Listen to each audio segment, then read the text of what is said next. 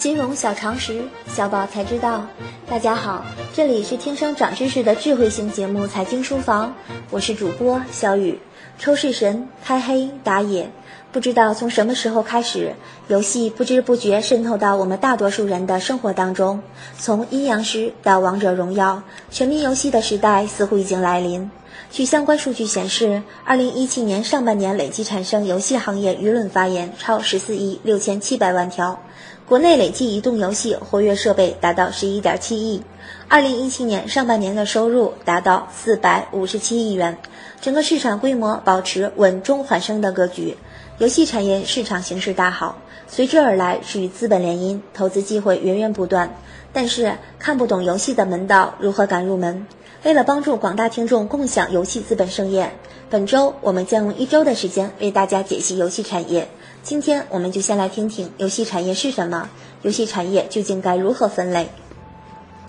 电子游戏产业是涉及电子游戏的开发、市场营销和销售的经济领域，雇佣着世界成千上万的人。游戏行业产业链上下游主要是游戏开发商、游戏运营商、游戏渠道商、支付服务商、游戏玩家。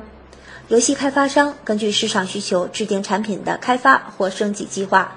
组织策划、美工、程序开发人员等，按照特定的流程进行游戏的初步开发，在经过多轮测试并调整完善后，形成正式的游戏产品。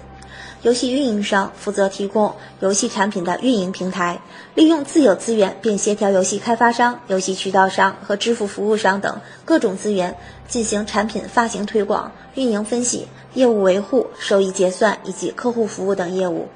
游戏渠道商主要是在其自身推广渠道上，向游戏玩家提供游戏产品的资讯介绍、下载链接或使用页面等，协助游戏运营商一起进行产品的推广。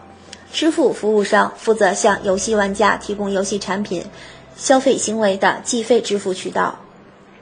为了保证从终端用户环节了解市场需求，并快速有效地形成产品。规划和开发，保障上线产品的数量和质量，提升企业自主研发水平。目前具备一定实力的游戏运营商，通过兼并收购的方式向游戏开发环节拓展。随着大数据时代的到来以及消费者需求的变化日益加剧，垂直一体化的发展战略已成为游戏行业的一个重要方向。越来越多的公司在产业链上担任多个角色。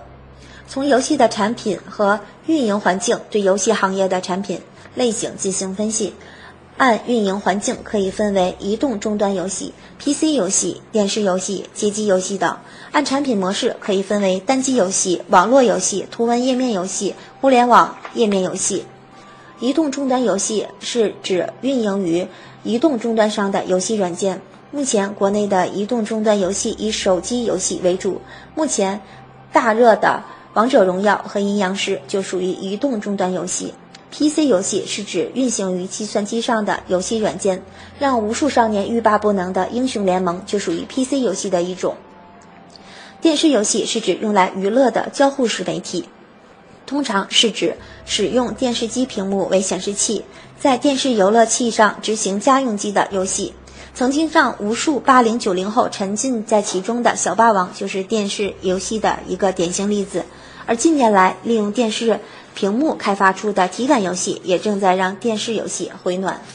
街机游戏是一指一种在公用场所经营性的专用游戏机，这种游戏的典型例子就是随处可见的抓娃娃游戏机。单机游戏是指。以移动终端为载体，只需一台移动终端，并且不需要利用移动通讯网络的游戏，只包括仅以产品激活、计费、上传积分为目的而触发互联网的游戏。